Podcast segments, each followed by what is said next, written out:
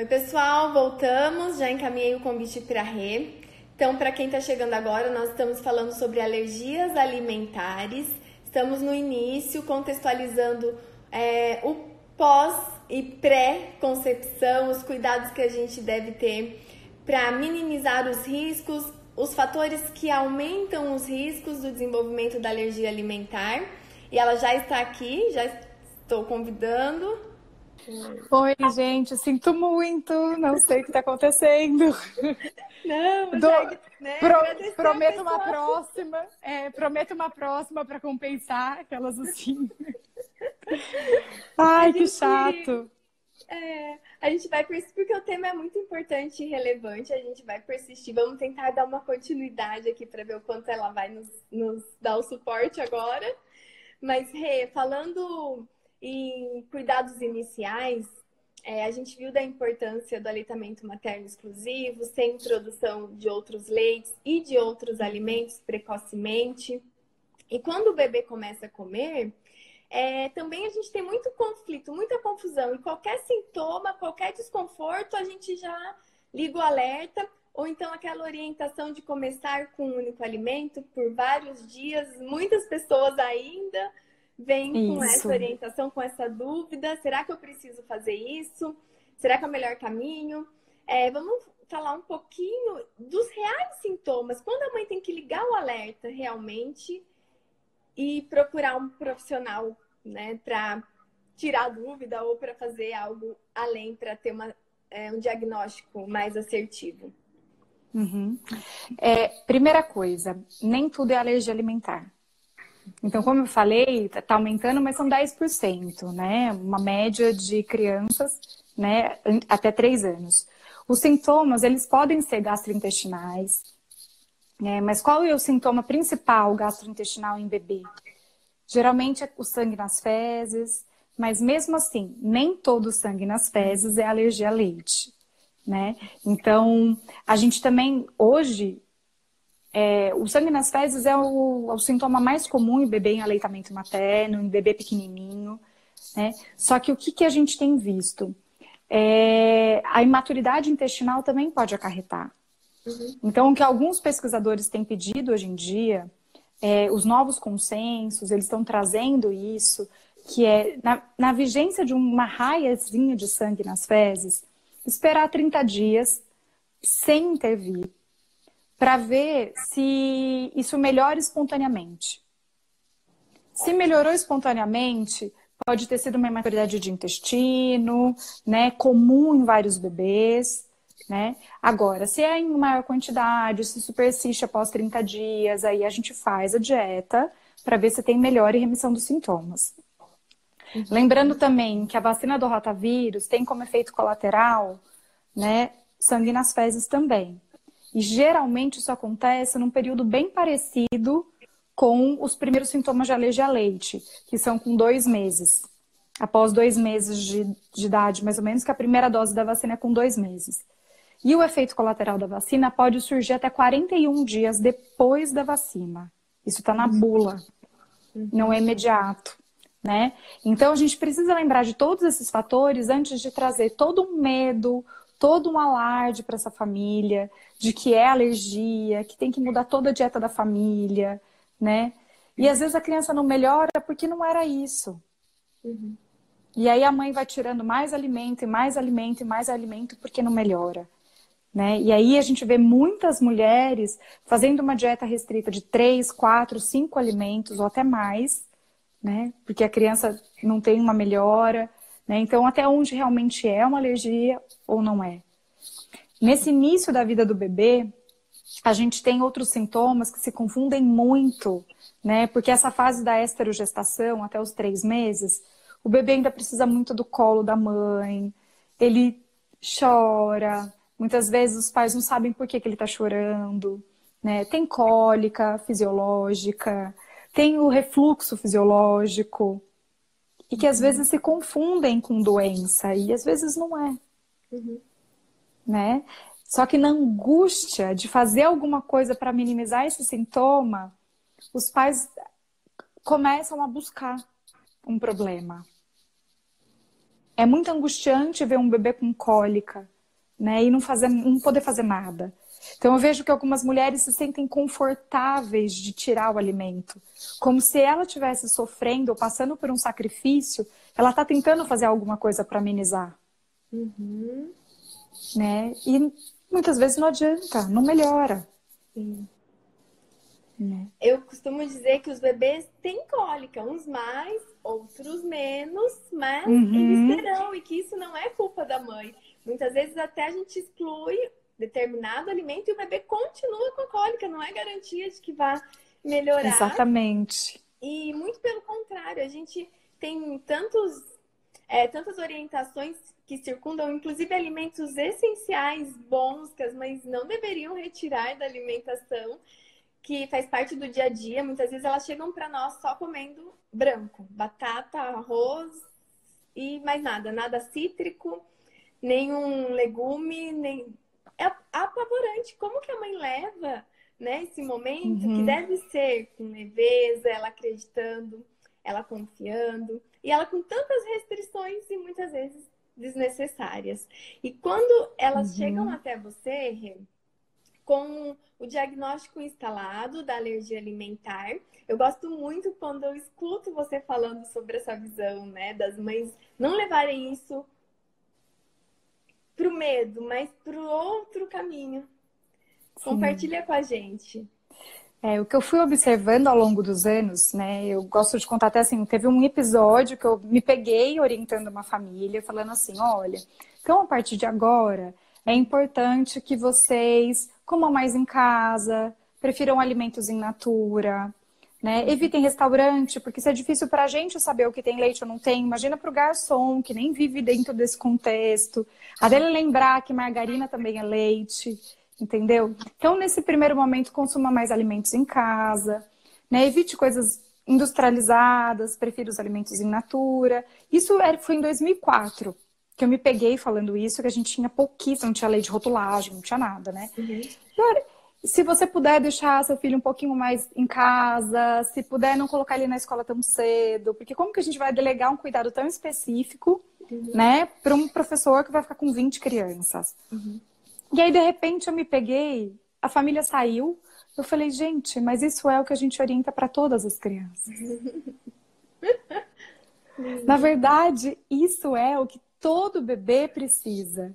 Só que a gente se perdeu nesses últimos Arrepiei. 30 anos. Né? A gente se perdeu, a gente saiu de uma fase onde comer fora era um evento para uma fase onde comer em casa é um evento. Uhum. Né? A gente consome muitas coisas prontas, que foi uma maravilha ter essa facilidade, só que fez a gente mudar demais o nosso hábito. Né? Os pais passaram a querer incluir os bebês nas suas rotinas e não reajustar isso, porque agora chegou um bebê. Uhum. Né? Só que um bebê ele precisa de silêncio, ele precisa estar em casa. Um bebê pequenininho não tem que estar numa churrascaria, naquela gritaria. Uhum. Né? Muito barulho. Um bebê ele precisa desse momento ainda, do silêncio, de estar em casa. O que, que é mais importante para um bebê? Estar tá com o papai e com a mamãe. É isso que é o mais importante para ele. Só que a gente vive numa angústia hoje em dia, né? Numa inquietação de ter que sair, de ter que fazer, fazer, fazer, fazer, né? De fazer muitas coisas. Então, infelizmente, a gente precisou que algo maior acontecesse para poder fazer a gente parar um pouco. Uhum. Né? Para a gente voltar de novo esse olhar para o bebê, esse olhar para a família, esse olhar para a nutrição da casa, né? E por que, que a mãe tem que fazer a dieta? Essa foi outra, outro insight incrível, que a hora que eu vi, como que eu vou ensinar meu filho a se nutrir se eu não sei me nutrir? Uhum. Como eu vou cuidar da alimentação dos meus filhos se eu não, se eu não gosto né, do alimento, se eu não quero cozinhar nada, se eu tenho uma resistência imensa com a cozinha, né? Então, de uma certa forma, a alergia começou a voltar a trazer essa família para escolher alimentos, para preparar alimento, né? para incluir a criança nesse momento. E tá vendo ver alergia alimentar, principalmente alergia a leite, né? Nesses bebês que muitos desenvolvem intolerância até dois anos, não é a maioria, mas muitos, né? Que é uma fase onde o mundo já começa a apresentar outros alimentos, a criança já instaurou seu hábito alimentar, né? Uhum. E, e aí eu vi que tem sido um fator protetor. Apesar de ser difícil, e apesar de ser pela dor, não pelo amor, a alergia alimentar tem protegido os bebês para que eles recebam o que eles realmente precisam. Uhum. Que lindo! E quando a gente é, mostra para essa mãe as possibilidades de tudo que esse bebê vai comer, você abre o leque dos alimentos que são os alimentos de verdade, os alimentos da terra, os alimentos que deveriam ser predominantes na alimentação de todos nós. Fala, seu filho vai poder comer tudo isso. Olha quanta Exato. coisa existe para o seu filho comer de ideal para ele e para vocês, né? Para a família toda. Então é libertador demais esse novo olhar. Por isso que eu fico sempre com o coração transbordando quando eu te escuto, quando eu tenho a oportunidade de estar com você. E agora mais feliz ainda que a gente vai ter mais e mais profissionais podendo ter essa visão, esse olhar também, esse entendimento, esse acolhimento para acolher essas famílias de uma forma tão única, né? tão especial. E agora também é, a gente tem outro desafio, que é que as pessoas entendam que a alergia é diferente de intolerância, porque vira essa confusão, né? Isso. Até com os adultos, intolerância à lactose, alergia ao leite, tem pessoas que falam alergia à lactose. Então, né? Esclarece um pouquinho para nós. Parece que esse tema é batido, né? Tem gente que fala assim, ai, gente, mas tô cansado, todo mundo fala alergia e intolerância mas é o que mais tem de confusão. Né, em todo mundo. Então, a alergia é uma reação à proteína do leite. A intolerância é uma reação à lactose, que é o açúcar do leite. Né? A alergia é uma reação do meu sistema de defesa, do meu sistema imunológico. Então, depois que eu consumi o alimento, eu né, vou, vou digerir essa proteína, vou digerir todos os nutrientes do leite, eles vão ser absorvidos e vão para a corrente sanguínea. Quando, por algum motivo, né, essa proteína não foi digerida totalmente, isso acontece com a gente o tempo todo, mas a gente absorveu uma porção maior dessa proteína que contém a parte mais alergênica. O meu sistema de defesa vai reconhecer como uma substância estranha, né, e vai produzir ou anticorpos ou células inflamatórias. Como acendeu o alarme de incêndio. Opa, teve um problema. Entrou um estranho aqui, né? E aí ele vai manifestar os sintomas, que podem ser intestinais, né, mediados por células inflamatórias, que podem ser mediados pela estamina, né, por conta da, dos anticorpos IgE, que eu brinco que aí, assim, apertou o alarme de incêndio, que aí tem edema de lábio, edema de pálpebra, urticária, aquele imediato que faz aquele escândalo, né, a estamina faz um escândalo. Né? Então, é aquele sintoma que aparece na hora, então pode ser sintomas respiratórios, mas geralmente são sintomas é, como broncoconstrição, que é aquela sensação de tá? de não conseguir respirar. Não é comum sintoma respiratório de via aérea superior, do tipo rinite por alergia a leite. Pode até acontecer, mas é muito raro. Né? Esses sintominhas respiratórios de crianças, asites de uma maneira geral, sinusite, otite, isso não é comum de alergia a leite. Isso é uma confusão. Isso é mais uhum. comum que seja infeccioso. Que geralmente aparece quando a criança entra na escola, porque ela entra em contato com outras crianças, né? Uhum. Mas também podem ser sintomas. E sintomas de pele, dermatite atópica, urticária. Então, ela tem sintomas, né, de que acometem vários órgãos na alergia. Na intolerância, não. A intolerância é por conta da falta da enzima que digere a lactose, que é a lactase. Então, esse açúcar, né, quando chega lá no intestino, não tem enzima suficiente para digeri-lo. E aí ele vai ficar lá fermentando pelas bactérias intestinais. E aí vai causar gases, distensão, né, distende a barriga, é, pode dar diarreia imediata, porque esse açúcar não foi digerido, vai ter diarreia. Uhum. Como as bactérias intestinais ficam fermentando esse açúcar, é, as fezes ficam muito ácidas, então pode ter assadura por queimadura. Porque as fezes ficam tão ácidas que elas queimam a pele quando encosta o cocô na pele do bumbum do nenê. Né? Então, mais geralmente, a intolerância ela é mais comum até em adultos. Exato. Do que em crianças. E aí, é, o que pode acontecer? Em criança é uma intolerância à lactose após um período diarreico, por uma intoxicação alimentar, por uma virose, por uma infecção intestinal, né? Que ela vai ter uma diarreia prolongada, inflama o intestino. Como é no intestino que a gente produz essa enzima, ela diminui um pouquinho nessa fase. E aí, por isso, assim, uma criança que sempre tomou leite, tomou leite até um aninho e meio, Nunca teve nada. De repente, começou a ter diarreia quando toma leite. Ai, tá com alergia. Não, espera. Calma. Vamos investigar o que aconteceu. Pode ser só uma intolerância por conta de um período diarreico, alguma coisa, né, que inflamou o intestino, né? Ou, por exemplo, ai, criança, ai, meu filho toma leite, tem diarreia. Mas se ele toma, toma iogurte, não acontece nada, come queijo, não acontece nada. Deve ser intolerância. Uhum. Né? Porque a intolerância é dose dependente. Então não é a, a, lactose que causa a intolerância, é a falta da enzima. Uhum. Então, se eu como a quantidade que eu tenho enzima para digerir, eu não tenho sintoma. Então eu posso comer e não tem problema. Uhum. Né? Então, e a intolerância ela é antes desse alimento ser absorvido. A reação é no intestino. Uhum. Já a alergia qualquer, qualquer quantidade pode ser suficiente para desencadear um sintoma, né? Na maioria, apesar que tem hoje algumas pessoas que toleram algumas quantidades, né? E ela é após a absorção. Ela acontece por uma reação do sistema imune lá na corrente sanguínea. Uhum. E muitas mães têm medo da lactose, né? E acham que tudo é decorrente uhum. da lactose. E não. aí sai excluindo tudo, tomando tudo sem lactose, comprando tudo. E a lactose, a intolerância à lactose, como a Rê falou, ela é mais comum no adulto, porque a gente, a gente nasce com muita lactase. Porque mais de. A maior proporção do carboidrato do leite materno é a lactose. Então a gente nasce preparado para dar conta dessa demanda de lactose no início de vida.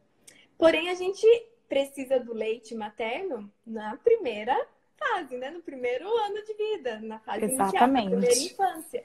Por isso que naturalmente a gente vai reduzindo a produção da, dessa enzima, da lactase, porque na vida adulta ela não é necessária, porque nós somos o único mamífero que inventamos de tomar o leite na vida adulta. Então, algumas pessoas vão tolerar mais, outras menos, mas é fisiológico, é natural que a gente vai reduzindo, porque ela está em abundância na infância para o bebê dar conta dessa lactose do leite materno. Então, fisiologicamente, da forma natural, é, a gente não deveria ter medo da lactose na infância. Exatamente. Exatamente isso. E, e esse é um dos problemas que a gente tem de muitas vezes a dieta não ser eficaz.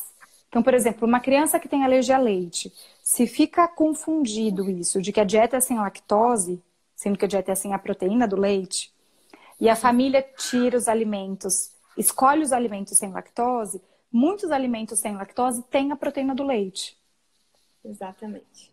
Porque, por exemplo, um leite, um iogurte, um queijo sem lactose é um leite, um queijo e um iogurte normais, acrescido lactase, que é a enzima. Uhum. Então, a criança continua tendo reação.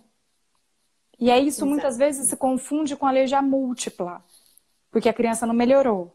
Aí, então, começa a tirar ovo, tirar trigo, tirar um monte de alimento, mas ela não melhorou porque a dieta ainda não está correta. Né? Uhum. E tem muitos produtos hoje em dia que são sem lactose, porque virou, viralizou como uma moda, né? Uhum. É, e aí virou um nicho de mercado importante e muitos produtores de alimentos nem sabem para qual nicho de mercado eles estão destinando realmente esse produto, né? Então você pega uma série de, de doces principalmente, né, que são sem lactose, mas que possuem whey protein, que é a proteína do soro do leite. Exato.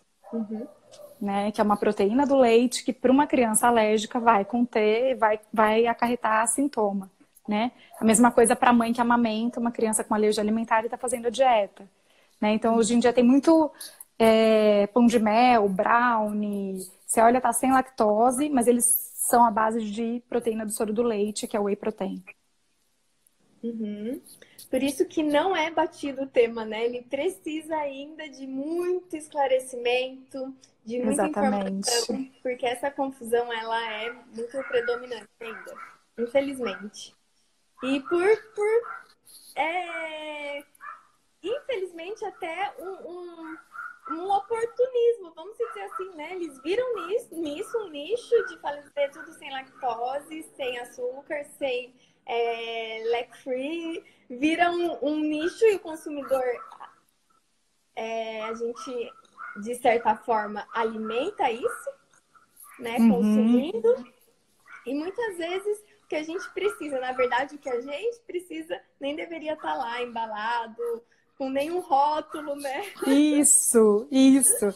Né? Sair dessa de, tipo, ficar buscando qual elemento eu consumo Exato. no lugar, né? Não, é consome esses. Então, vamos trazer essa família porque ela pode comer, não ficar olhando só porque não pode. Uhum, né? Às vezes, às vezes tem uma penalização por aquela criança não comer. Ah, mas ela não vai poder comer o brigadeiro, mas não é hora dela comer brigadeiro. Uhum. Né? Nenhuma criança tem que comer brigadeiro com um ano de idade. Uhum. Né? Não precisa ficar inventando receita ou criando ou buscando um produto industrializado Sendo que o objetivo, na verdade, era ela nem comer isso. Uhum. Muitas vezes ela nem conheceu, nem foi exposta a todas as frutas. É, a gente é comum perguntar, às vezes a mãe fica ansiosa em fazer receitas ou é, ofertar um alimento que é isso pode? A gente pergunta, né? Mas ela já experimentou o abacate? Isso. Ela já experimentou o melão?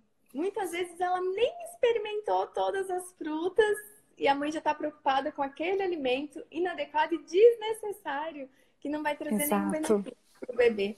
Então é mostrar que tem tudo isso, né? Tem uma imensidão de fruto, uma imensidão de legumes, de verduras, enfim.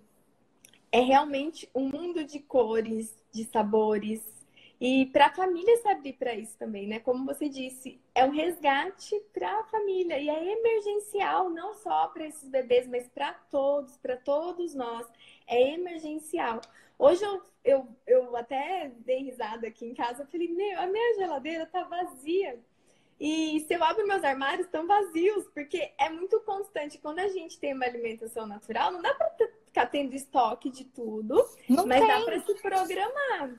Mas Exato. o ideal é que realmente os armários estejam vazios, né? Sem muitos pacotes, sem muitas embalagens, e que a gente vá com uma, mais frequência para a gente ter alimentos mais perecíveis, aquele alimento que sim, que tem prazo de validade, né? Assim, Isso. dura menos. Mas a dica é, quando a gente vai no supermercado e a gente se abre para é, se permite é, quando a gente vai primeiro no hortifruti, a gente pega os legumes, a gente pega aquele acompanhamento, né? A gente vai enchendo o carrinho e, e, percebendo que a gente nem vai ter tanta necessidade de passar em outras gôndolas. Que isso vai ficando tão depois supérfluo, fala, já tenho alimento aqui para a semana toda. Exato. Já vou me programar para fazer para a semana toda e eu não vou sentir tanta necessidade mais. É aos poucos, é gradual, a gente sabe, Claro, mas é possível. E hoje você também deve ter essa experiência. Tem muitas gôndolas do supermercado que a gente nem caminha Não, por elas, né? Hoje, para falar bem a verdade, eu vou no supermercado para comprar produto de limpeza. Às vezes arroz e feijão, assim, sabe? Porque você for ver o que eu compro mesmo no supermercado, eu vou muito pouco no supermercado. Porque assim, eu não vou tanto para os pacotes de bolacha, essas coisas né? Não então, não tem. Né? Então a gente vai comprando em outros lugares, tem outras massas que eu prefiro comprar, né? Então, assim, e, e a gente vai adquirindo esse prazer. Lógico que é difícil, é trabalhoso, uhum. né? Mas é trabalhoso porque a gente está acomodado numa rotina. É, quando a gente começa a reajustar, também se torna mais simples a gente fazer dessa forma. E hoje tem restaurantes, a gente tem esses refúgios que é maravilhoso. Você pode ir num quilo de vez em quando comer, né? Mas o problema é quando a gente usa isso como rotina. Uhum. Né? E aí eu sinto que é quando as famílias realmente sofrem com a chegada do bebê. Uhum. Sofrem muito. Porque é como se o bebê te virasse tudo de ponta cabeça. Mas é algo que a gente precisa falar desde o início da gestação. E eu vejo hoje até desde antes, desde a programação de decidir ter um filho. Perfeito. Sabe? Eu, eu quero ter filho. Para quê? Perfeito. Uhum. Né? Onde esse bebê vai entrar? Em que lugar da tua vida? Né? O que é? Né? Como, como que é? Porque é uma mudança. Não tem jeito. Uhum. Hoje eu trabalho 12 horas por bebê, dia. ser mãe e se considerar como não mãe, né? Agora você será mãe, existe um bebê, existe uma família, né? Exato. E é, não tem como. Você não vai ser sofrido para todo mundo. Né? Eu falo, hoje eu, tra eu, trabalho 12 horas por dia. Com filho não tem como ter essa vida. Uhum. Uhum. Né? Então, assim, como, como a gente faz isso? É, é algo que é desgastante, tudo, mas a criança exige outra coisa. Então, eu vejo que alguns sintomas que as crianças têm manifestado, de uma certa forma, têm chamado os pais para esse olhar.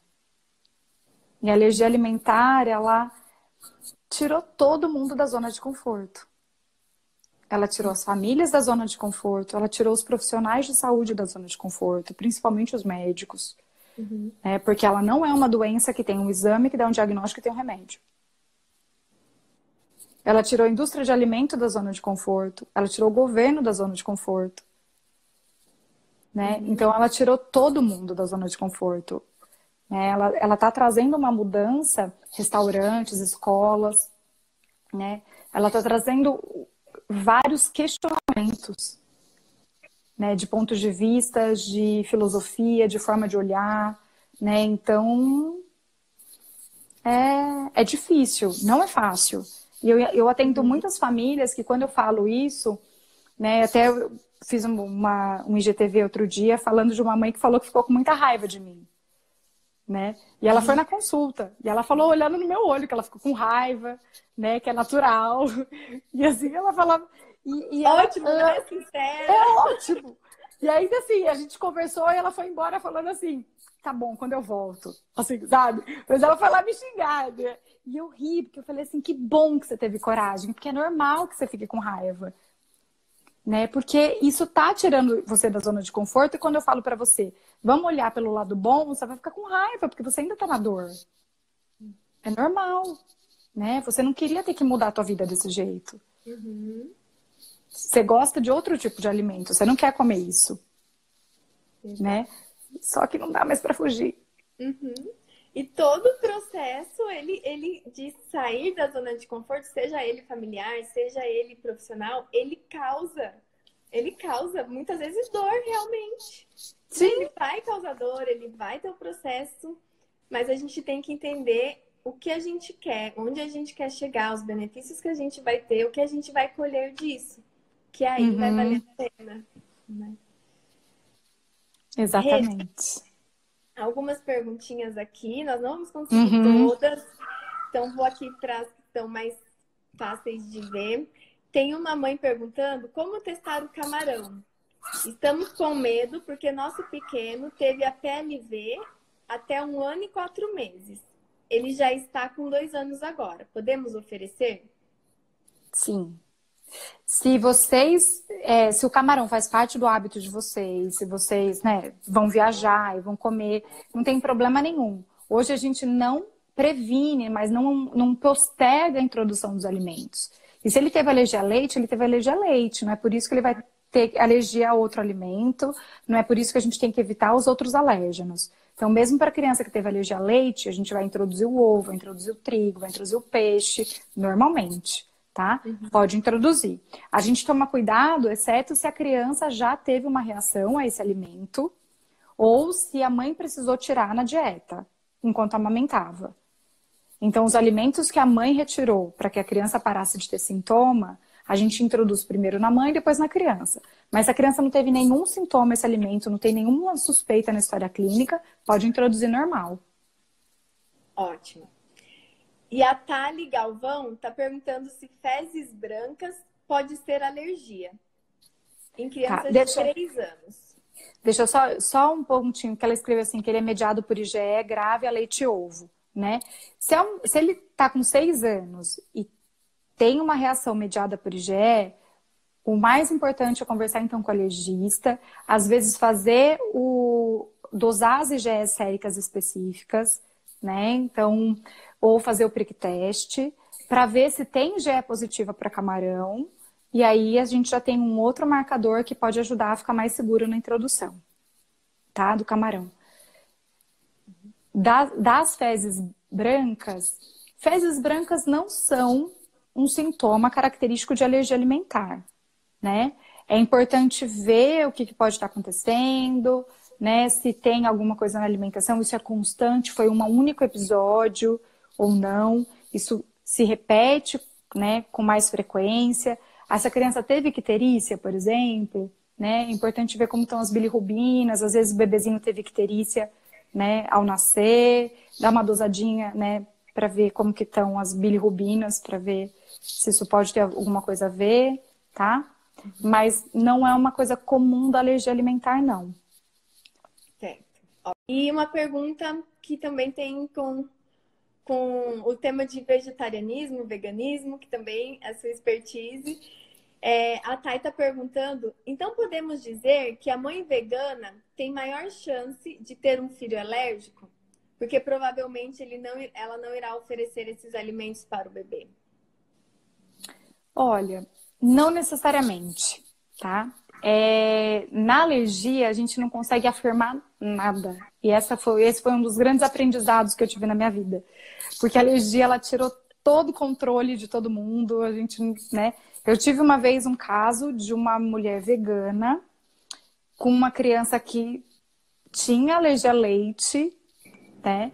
E descobriu porque precisou, então aconteceu um caso, mas foi uma única, né? E ela depois nem tinha, a mãe nem tinha consumo mesmo, então continuou aleitamento materno, mas foi uma só. Uhum. Né? Já atendi outras veganas que o filho não teve alergia e não teve nada. E como que a gente vai saber também se a criança teve alergia ou não? Só se ele consumiu o leite diretamente. Se a família é vegana, a criança não introduziu leite na dieta e tudo mais, a gente também nem vai saber porque ele não consumiu, tá? Mas até hoje, em 17 anos, eu peguei um caso de uma mãe vegana que teve um filho com alergia a leite. então, não posso te dizer que vai aumentar a chance. Mas a gente sabe que não vale a pena tirar de uma mãe que consome, né, para prevenir alergia, porque a gente observou que não, não previne. Ótimo. E meu bebê é APLV, tem quatro meses e toma fórmula. A introdução alimentar deve ser feita com quatro meses ou com seis meses? Ótima pergunta. Com seis meses. Então a gente pode encerrar, Rê, já dar o seu recado final e enfatiza a importância da alimentação complementar no momento oportuno. Uhum. É, primeiro quero agradecer, né, todo mundo. Sinto muito pelos, pelas interrupções né? Pelo, pela cara de cansada. e a, a introdução alimentar uhum. na alergia, para crianças que têm alergia alimentar, ela é a mesma orientação para todas as crianças, né?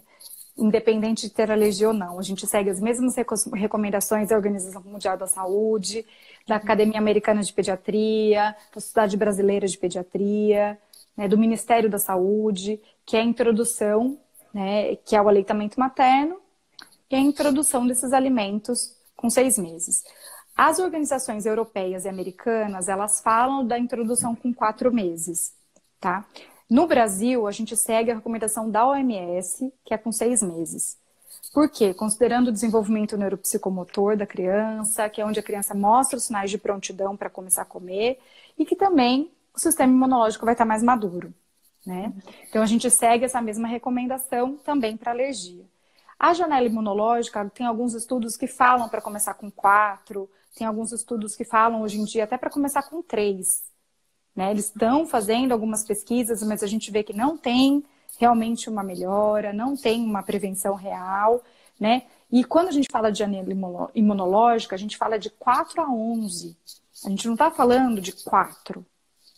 Né? Então não precisa adiantar para 4 meses. A gente pode respeitar esse desenvolvimento neuropsicomotor, os sinais de prontidão da criança, que são muito mais importantes, né, que ela realmente está pronta para comer. Uhum. Lembrando que um leite materno é nutricionalmente completo, dá um suco não é dar mais, dá suco é dar menos. Né? Tem muito menos nutriente no suco do que no leite materno. Né? Então não tem por que entrar com suco. E, e aí a gente vai respeitar tudo isso, associando uhum. com a alergia. Então, qual é o único cuidado específico da alergia alimentar? Não oferecer o alimento que a criança reagiu. E não introduzir dois alimentos que são alergênicos de uma vez. Né? Porque se ela tiver alguma reação, a gente não sabe qual foi. Então, esse é o único cuidado específico que a gente faz na alergia. Né? O resto a gente segue como todas as crianças. Lembrando mais uma vez que a alimentação de uma criança, às vezes, com alergia alimentar, é a alimentação que todas as crianças deveriam receber. Exatamente. Que é a alimentação natural da terra, de, de verdade. Que é a alimentação de verdade. Exatamente. muito obrigada. Quero te agradecer novamente de coração. É uma honra, é um prazer. Eu amo sempre aprender com você. Eu estar com, com você. você.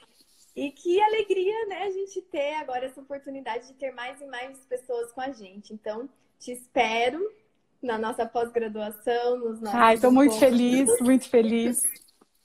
E as Nutris que estão nos assistindo, a gente já está com mais da metade das vagas preenchidas. Então, para você garantir a sua e não ficar de fora, corre lá no link do perfil para ter mais informações.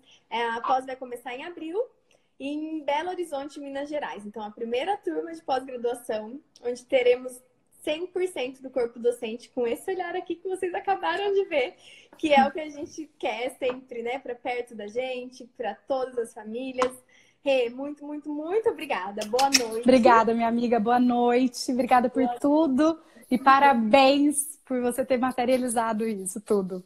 Muito obrigada. Obrigada hum. a todo mundo que teve a paciência de estar aqui com a gente, né? Que estava aqui persistente, porque sabia que o tema ia valer a pena. Quem sabe conhece a Rê sabe que não é, é imperdível, não daria para perder mesmo. Então, ó, obrigada por estarem aqui.